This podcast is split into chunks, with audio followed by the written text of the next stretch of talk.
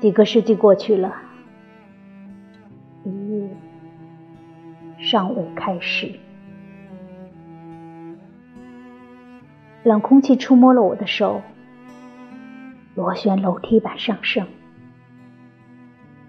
黑与白光线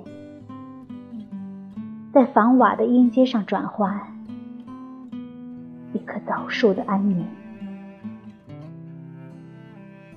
男人的喉咙成熟了，动物园的困兽被合进一本书，